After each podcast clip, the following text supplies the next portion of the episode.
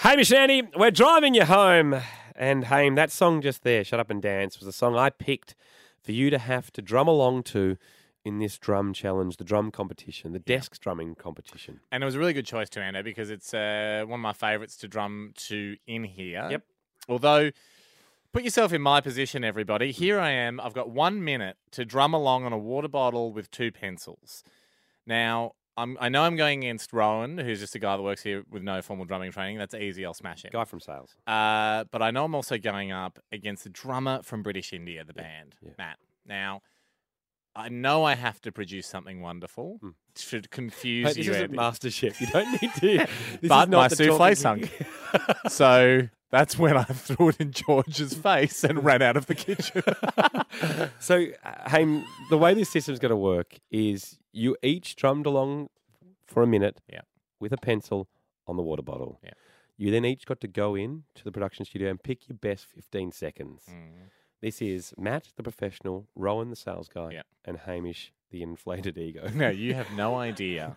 You have no idea who's who here. No idea. The whole goal is for you to rank us from best to worst. Yep. And I just got to hope that I'm ranked number one and I fooled you. Yep. And my drum performance, you can't tell from the professionals. Go with drum number one, thanks, Jack.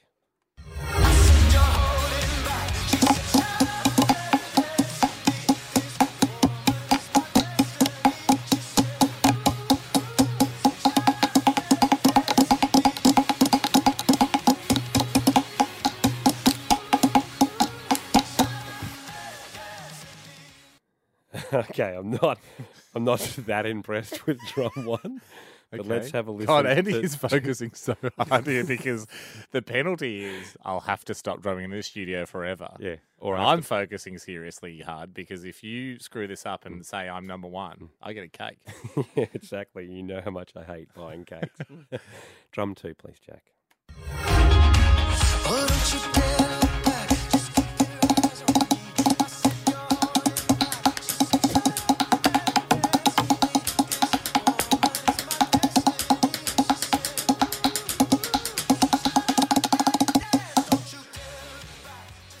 Um, a significant improvement on drum drum one, wasn't it? So you would say that that's in the lead at this stage. A little bit out of time right at the end, but I'm impressed with that one more than drum one. The final sample, please, Jack.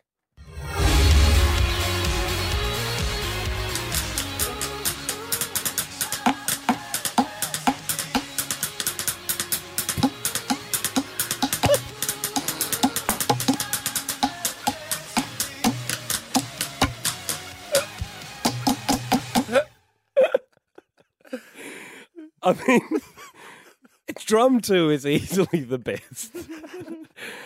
and drum one and three can have sloppy seconds, a joint sloppy seconds. Jack, if I had to, I would go. If I had to put it in order, like I said, there's nothing separating the first thing we heard and the third second one we heard. But my order would be Don't call them things, pieces of music. Okay, my order would be drum two is the best. Mm. Then I'd say drum one second best. But I mean, very close to drum three.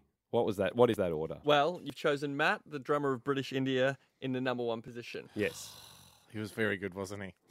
But then you've selected Hamish in the second position in row and Rowan last. But like I said, No, I mean, it you was a selected blanket- me second. You was- selected me above an average person. No, it's sloppy seconds across the both. But of you have selected me above a If man I on the had street. to. and you did have to because you're the judge.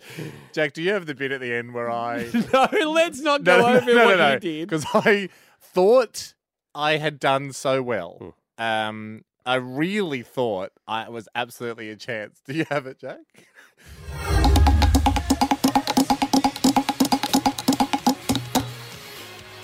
I got it. I didn't. I didn't. I didn't even use my whole minute. I only used about thirty-five seconds. 'Cause I was And like, you've come equal in my, head, in my head, I was like, "That'll do." That's uh, there's no way that Matt, the professional drummer, can beat that. It was a real eye opener to see how Well, good he actually was. I don't owe you a cake. That's for You sure. don't. Same shit, Andy.